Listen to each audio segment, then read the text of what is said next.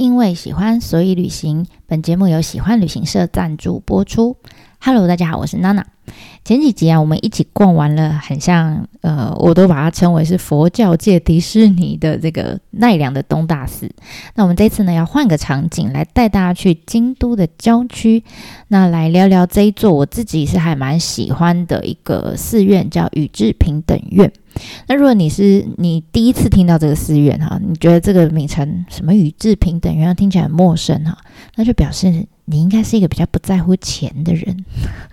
为什么这么说哈？因为宇治平能院的建筑，然后还有它里面的宝物哈，都曾经出现在日本的这个流通货币上，所以我相信只要你去过日本哈，你一定看过这个寺院，只是你通常是在毫无意识的情况下就把它送出去了。那我希望就是不管是 呃以后有机会去日本的人哈，或者是你有拿到这个日本货币的时候，记得哈，我我我希望这这几集。听完之后，大家可以多留一秒钟，呃，在你的钱上面看一下哦，宇治平等院这样，然后我们再抱着这个感恩的心，哈，把宇治平等院变成自己喜欢的样子，哈哈。好啦，那依照惯例呢，呃，我们在进到宇治平等院之前、啊，还是会想要先来分享一下它背后的一些小故事，哈。那宇治平等院其实它是在西元一千零五十二年，哈，大概就是快要一千年以前喽。嗯，快要一哎，对，快要一千年了，九百多岁了哈。那那个时候呢，是日本的平安时代的末期。那呃，因为这边哈，在宇治这边呢，它距离京都的市中心，当时的市中现在是四条或者是车站这一带。那那时候的市呃市中心比较靠近京都御苑那一块。那靠近，呃，因为它距离市中心有一段距离，哈，然后呢，加上就是跟蓝山一样，哈，因为就是地地理环境比较漂亮，哈，然后有山明水秀，有点像我们台北市人，现在有些有钱人就会跑到。天母去住，对不对？好，或者是到阳明山，好，一样，他们就会跑到这种比较郊区，然后靠山的地方呢，呃，就去盖别墅，好，所以跟蓝山一样，宇治那个时候也是那当时的贵族们，哈，就是呃盖别墅的一个热区，就对。那所以呢，它的呃前身，它本来不是一个寺庙，哈，前身呢其实是当时的一个藤原家的贵公子。我们叫藤原道长，好，道是道路的道，长短的长，或是你叫他道长也可以。啊、那这个宇治平等院呢，当时其实原本是他的别墅，啊，别墅众多别墅之一。那如果你之前看过，呃，或者是听看过我的方格子的文章，或是听过我在呃那个时空胶囊系列，那时候我们不是讲原平和战吗？在那个时候呢，我们就有。常常提到 藤原家，藤原贵公子家就是这一个，好，就是他们家。那藤原家，如果你没听过，我这边大概讲一下。呃，藤原家呢，他们就是不断的哈，借由把女儿嫁给天皇，然后呢，等小天皇出生的时候呢，就可以用天皇阿公的身份来掌控这个政权。好，那这样子用这样子的方式呢，不断的这个干政的一个家族，就是藤原家族。那像这种，我们刚刚讲辅佐，因为小天皇刚出生还很小嘛，哈，所以呢，用呃辅佐的名义哈，在小天皇旁边的人呢，这个职位，我们这个官位，我们叫做摄政，哈，干涉的摄，摄政，政治的政。那等小天皇长大，已经变大天皇了，但还继续在旁边协助执政的人，啊，应该是干预执政的人。那这样，他有一个名称，好，这个官位的名称叫官白。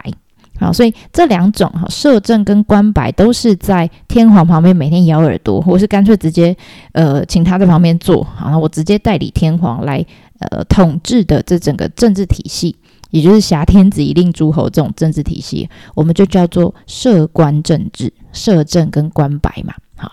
那藤原家呢，他们一家人。一家人都这样哈，就是用这种嫁女儿的方式啊，不断不断的渗透到这个天皇的家族里面。那不仅是把自己的血脉呢融入了这个天皇家，甚至是整个朝廷里面的贵族也几乎慢慢被这个藤原家的人所占领了。那因为人真的越来越多，太多。那你姓藤原，我也姓藤原，好，所以就慢慢开始会打架啊，好，然后慢慢开始分出一些不同的派系呀，好，你是呃藤原阿贝家的人，我是藤原叔叔家的人，这样哈，所以大伙就开始杀个你死我活。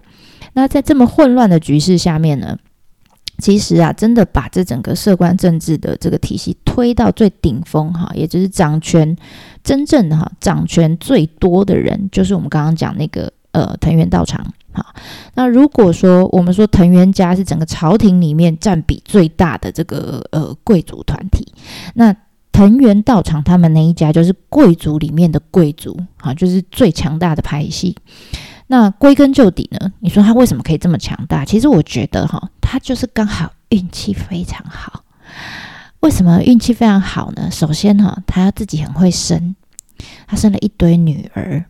你说，哎，生女儿有什么好？那不是要生儿子吗？No No No No，你忘了吗？他们的这个呃策略就是把女儿嫁给天皇，一定要生女的。好了，他生了一堆女儿，接着呢，他就把这些女儿全部都嫁给天皇，而且。这个这些女儿们也都要很会生，这些女儿们要会生儿子，好，要会生儿子。这田园道场很厉害，他连续哈嫁了四个女儿给不同不同代的天皇，有那种什么自己阿姨跟自己就是呃跟自己阿姨结婚的天皇这样。总之呢，这些女儿们都很争气的，也都生了儿子。所以你看，他人生简直就像是。有点像是连续被四个礼拜都抽中国旅券、动资券、易放券一样，有吗？这几率到底是有多低哈？算一算呢，他们家一家人哈，就藤原道长家总共立了四个皇后，都是他的女儿。这几率到底有多低？很厉害，对不对？他办到了。那于是啊，某一次啊，他在这个呃，他在家第三个哈，第三个女儿把她嫁到这个宫中的时候，他就很开心啊，当然要办 party 嘛。所以他就在 party 上面就很即兴的就，呃，唱了一首和歌。好，那那个时候平安时代的那个习惯是这样，就当你呃唱完一首和歌的时候，就必须要有一个人呼应你，好，然后要哼另外一首歌反送回去。那这种我们叫反歌，哈，返回的返。那所以这是他们那时候一个习惯，就我唱一首歌给你听，你就要呼应我，内容要呼应哦，然后唱回来这样。那所以那个时候道场藤原道场就。兴致来了，他就想说我要唱歌，这样他就叫了一个属下来，他说：“哎，我要唱一首歌哈，你就当我那个反歌的那个对象。”那属下说：“是的，好好。”然后于是呢，这个藤原道就唱了哈，他唱了一首歌，我把它叫做《满月之歌》啦。其实这名字是我自己取的，它就是一连串哈，那日文这样没关系，意思《满月之歌》的意思大概就是他说：“此事即无事。”，啊如月满无缺，白话文的意思就是说，这世界上所有的东西仿佛就是为了我的存在啊啊！我就像满月一样，哈，圆满，丝毫没有任何缺陷，他就很爱满月这样。那意思就是说，这天下都我的了啦，好，就跟满月一样，好，毫无缺陷，圆满无缺这样。那这时候，你想想看，你如果是那个属下。你要唱一首歌回他，哈，吟一首歌回他。这时候你要怎么，要要要怎么回都不是嘛，对不对？你想要自己主子这么爽，对不对？正在自爽中，所以他就很怕自己被砍头啊。然后当然他也懒得想啊，要怎么回。所以这属下就很聪明，他就很阿谀奉承的就回了道场。他说：“哎呀，这个主子啊，你这歌和歌实在太美了哈，我真的是。”做不出可以跟他呼应的和歌了，我看不如这样吧，我们就大家一起，呃，在这边在场的大家，我们就一起重唱这首歌啊，来呃作为这个反歌。长官不知道觉得这样如何？好，那田园大郎可能也喝醉了嘛，他就觉得哇，听了这段话很爽啊，他说啊，好好好，这样好，这样好。于是啊，这个满场 party 上面，大家就开始一起狗腿，然后一直很重复的唱这首《满月之歌》。好，所以啊，你知道 那个时候算是人生到达顶峰，然后一路上哈，他呃藤原道长这一路上算是非常顺遂、非常幸运的一个人。但即使是这样哈，你知道，就算他得到了所有什么易放卷、动资券哈，总是会有花完的一天嘛，对不对？那在唱完《满月之歌》之后啊。他还是会什么生老病死，所以啊，你知道那个时候，呃，平安末年哈，平安时代的末年，那时候我们前面好像也有提过，就是那时候流传一种佛教的思想叫末法思想，他们觉得那个时候啊，就快要到释迦牟尼佛死后的呃圆寂后的哈第两千年，那据说这个时候呢会呃天灾人祸不断，然后大家就觉得哇完了，佛教要失传了哈，佛教要消灭了，这世界要毁灭了，我们大家也会跟着毁灭，这样就有点类似那种世界末日的想法。那所以呃那个时候大家就很恐慌哈，所以那时候人就开始对一些呃死后的世界开始出现各种想象。啊，他们认为说，哎，是不是死了以后可以到这个西方极乐世界去？那这样就算世界毁灭了，哈，我死了以后，只要可以去西方世，呃，西西方极乐世界，好像就没有那么可怕了，对不对？所以啊，那时候的贵族们啊，就慢慢开始在自己的呃别墅里面，好，开始度假别墅里面开始安置这样阿弥陀如来佛的像，哈，坐像或是立像都有。那因为他们觉得阿阿弥陀如来佛啊，对不起，有点咬舌头。好，他们觉得他是这个西方极乐净土里面的老大。好，那他会在我们死了以后呢，就会手拿着那个莲花宝座来迎接我们去西方极乐世界。所以啊，这个呃，他们就会在家里好放好，就是特别去做这样的佛像放在家里。那但是呢，在去西方极乐世界的旅途之中，哈，其实不止一尊哦。呃，阿弥陀如来佛不止一尊，有九尊哈，而且他们手上拿的莲花宝座也各有不同哈，有钻石做的，有金做的，有银做的这样。那为什么要分这么多尊哈？因为他们说啊，呃，人过世的时候啊，其实会有一个呃神秘的组织哈，迅速就调出你这一辈子脸书啊、IG 啊、日记啊，反正你所有在。呃，这个 SNS 上面留下的所有记录啊，然后你这辈子到底做了多少好事坏事这样，然后呢，就会给你一个评分啊。当然，干尽坏事的人就会下地狱了哈，去什么极乐世界没有，你就下地狱了。那好的人哈，相对比较好的人，你就可以去西方极乐世界。好，你就可以拿到这个机票。那当然呢，他就会依照你这一辈子哈的所作所为，啊，给你一个平等哈，看你分数多少。那会把你分成九个哈，九个等级，我们叫九品。大家应该听过九品芝麻官，类似这样，有九个等级就对了。那这样子的平等呢，呃，会影响到什么？是会影响到你到时候去西方极乐世界的时候，到底来迎接你的是呃哪一种飞机机型？啊，就是哪一尊阿弥陀如来啊？到底是 呃只有螺旋桨呢那种直升机呢？哈，还是七四七啊？都有可能。然后呢，也会影响到你可以搭的舱等，就是莲花宝座，到底是头等舱、商务舱还是经济舱？好，这个莲花宝座是金做的还是钻石做的？这样有差。当然最惨最惨就是你是好人没错，但是也没那么好哈。那最惨的就是没有飞机啊。没有莲花宝座可以搭，不过你还还是可以跟在后面慢慢用走的啊，还是可以走到 西方极乐世界啊。所以就这样啊，受到那个这是当时的这个末法思想的影响。据说啦，我觉得很有趣哈。他说藤原道场在死的时候啊，快要死的时候，他就很紧张，他不知道他能不能拿到去这个机票哈，所以呢，他就把九尊。阿弥陀如来佛像的是小的吧？他就把它全部都绑在身上，就你把它换，他就把所有的飞机模型都绑在身上，就对，然后确保自己可以获得人生人生旅途中的最后一趟，哈，也是去西方极乐世界的机票，这样。那他过世之后啊，当然就是把别墅就留给了儿子嘛，哈，然后儿子叫藤原赖通。那他儿子当然也呃受到了那个时候的这个末法思想的影响啊，加上他在他爸爸过世的时候也看到了这一幕啊，看到爸爸身上绑了九台飞机模型，有吗？所以啊，他就决定啊，他就比他爸爸更更更厉害了哈，他决定直接啊，不是只有盖呃建那个佛造佛像而已，他直接把整个别墅改成寺院。那里面呢，除了供奉阿弥陀如来佛之外，还干脆哈就把这个所有的别墅里面的装潢哈改成他想象中的、心目中的西方极乐世界的样子。那所以就把这个寺院做的哇，金光闪闪、如梦似幻，这样就是我们今天看到的宇治平等院。好，那这个我们后面会呃介绍它到底是有多么金光闪闪哈。那其实这样子的，呃呃，我们说这样子的配呃配置哈，这样子的装潢形式里面通常会有一个庭园哈，然后我们说这个叫净土式庭园，然后呢里面一定会有一栋我们叫阿弥呃阿弥陀堂啊，通常是呃在西边啊，因为要往西方极乐世界嘛哈，所以它通常会坐西朝东。然后呢，这样子的呃建筑就是由别墅贵族的别墅改建而成的寺院，其实非常多哈，在平安时期那时候非常多。像你现在如果去，不是只有宇宇治平等院哈，你去京都的话，在东北边有一个叫大圆三千院。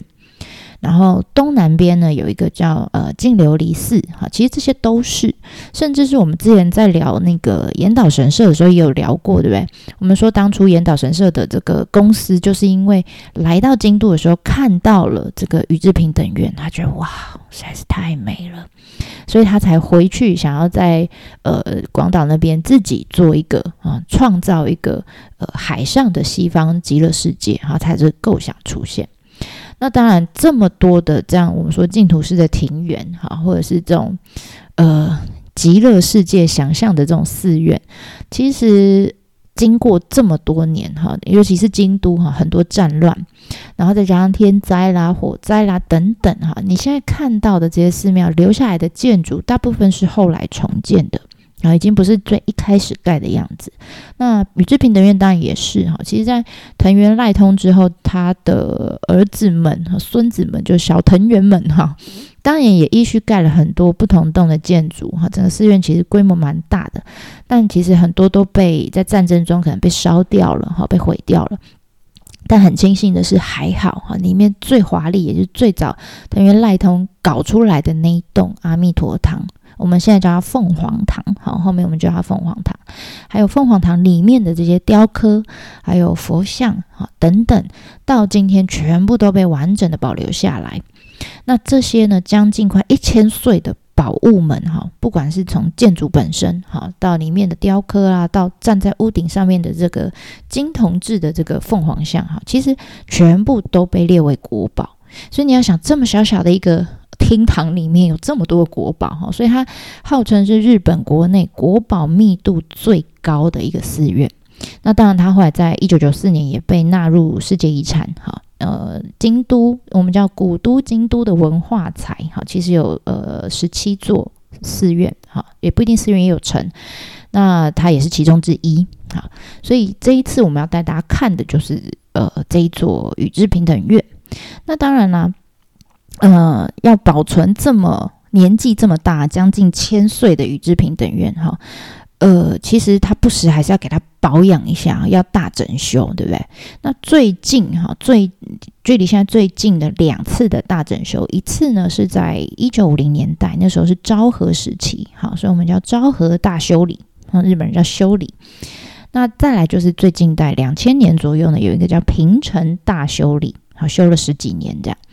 那所以，如果你曾经去过宇治平等院，而且距今已经超过十年以上的话，我非常建议你一定要再去一次看看，因为这一次的这个平成大修理，几乎是帮这个宇治平等院帮这个老阿嬷重新上了最先进的彩妆的感觉，哈，就是妆前妆后的那个感觉差的有点多，哈，颜色就差的有点多。那如果你还没有去过，哈，近近十年内你还没有去过的话，应该严格来说是二零一四年之后，你还没有去过的话，建议你可以再去看看。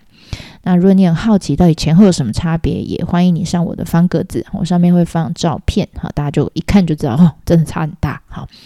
那到底差在哪呢？因为在平成大修理的时候啊，呃，其实他们院方从庭园，好，从前面的池子等等整修开始，然后依序到整个阿弥陀如来坐像的本尊啦，他坐的台座啦，后面的光背啊，上面的天盖啊，还有整个凤凰堂的建筑啊、修缮啊等等，全部都有修，好，全部都有修，大大小小。那当然，呃。主要的整个过程当中，主要内部是针对只要他们木材内部有一些腐腐烂的地方哈，他们就会做修补，然后可能会呃还有一些防止金箔脱落啦等等的一些处理啊。那外部建筑的部分啊，他们是花了很大，真的花了很长的时间，花了很大的力气，在过去的宇治平等院的建筑考察跟研究上面。然后他们会尽可能的依旧哈，依据研究的结果来当做基础，所以他们就号称，他们说我们这一次的呃修复不像这个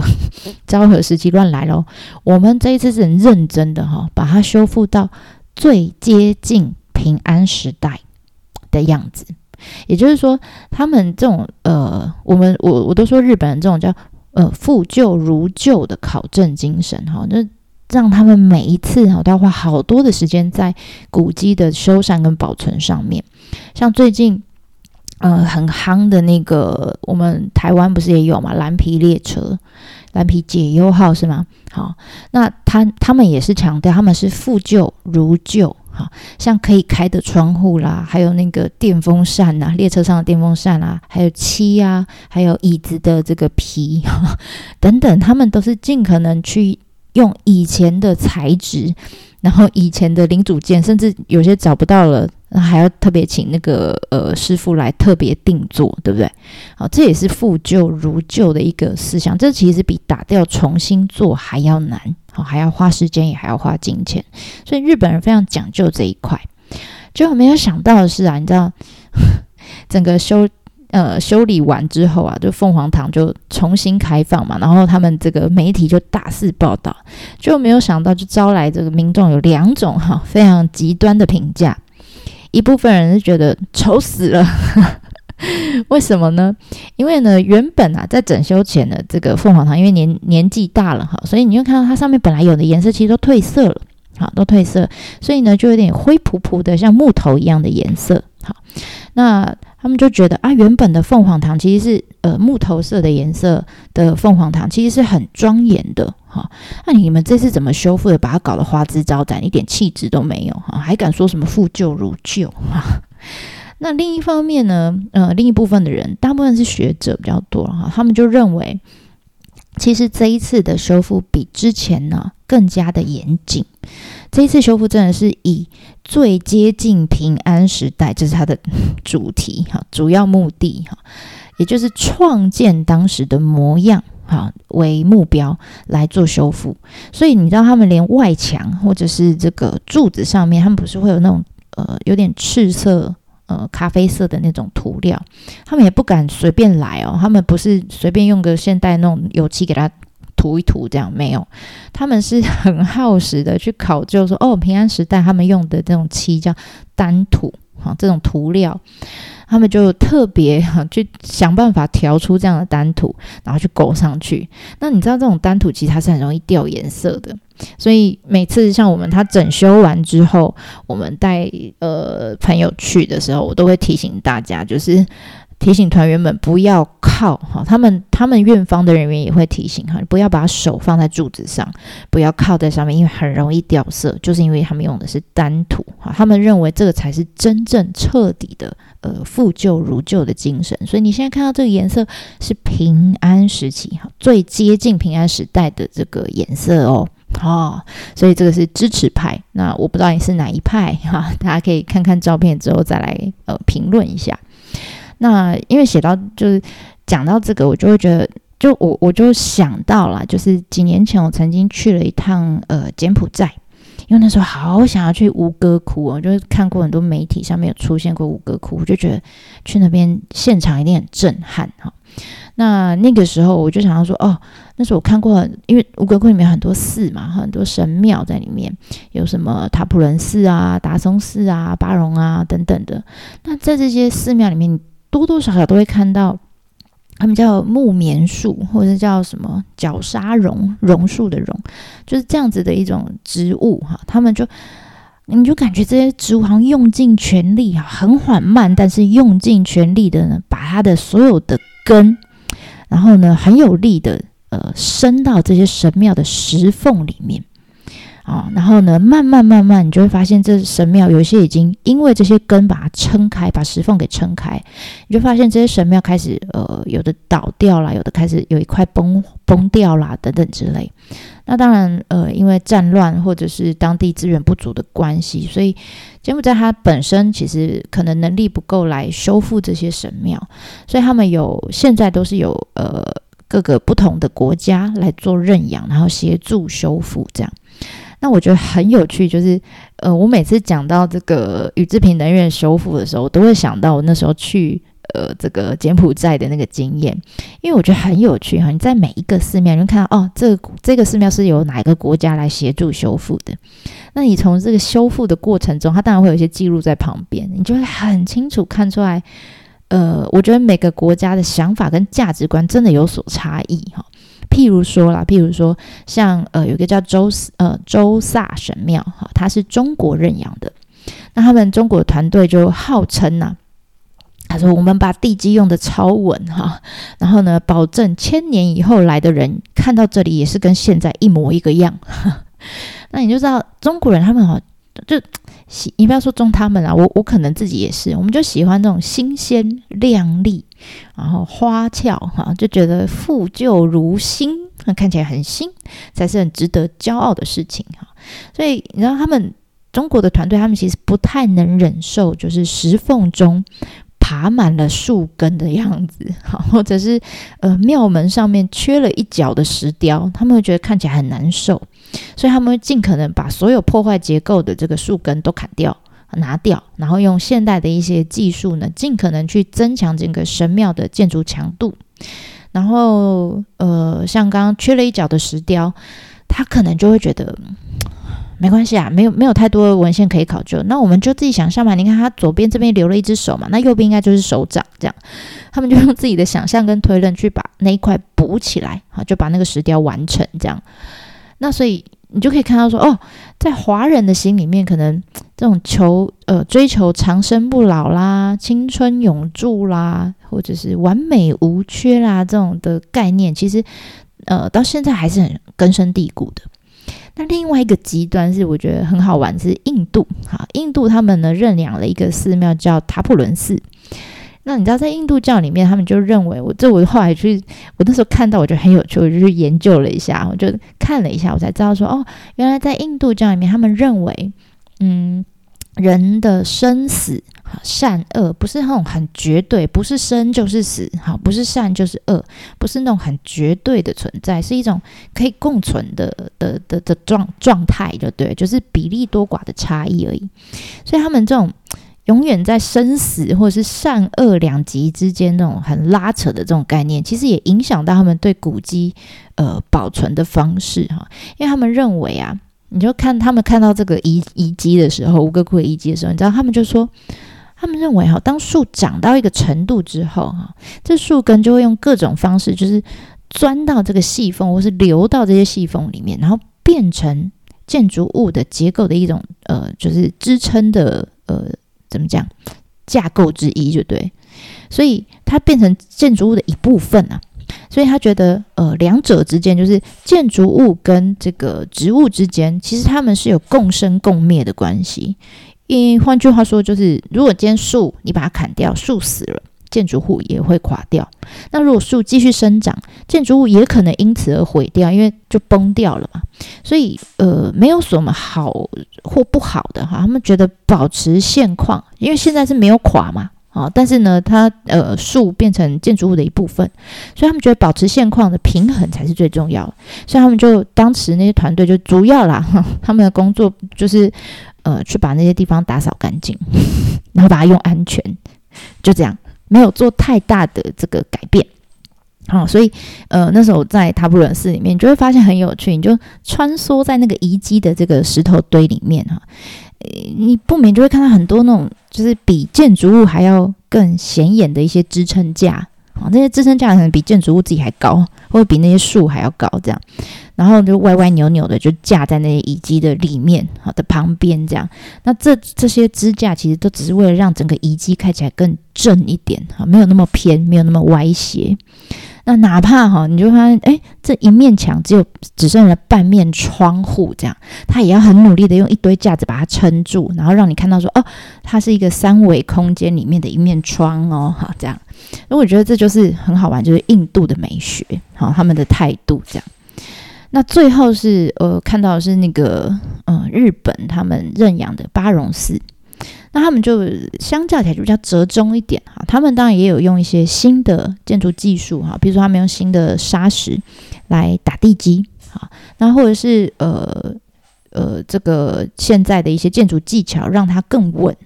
但是呢，针对呃就是现在还有的，它让它更稳这样。那但是针对已经倒掉的，或是已经起角的部分，譬如说有些浮雕有一块已经不见了，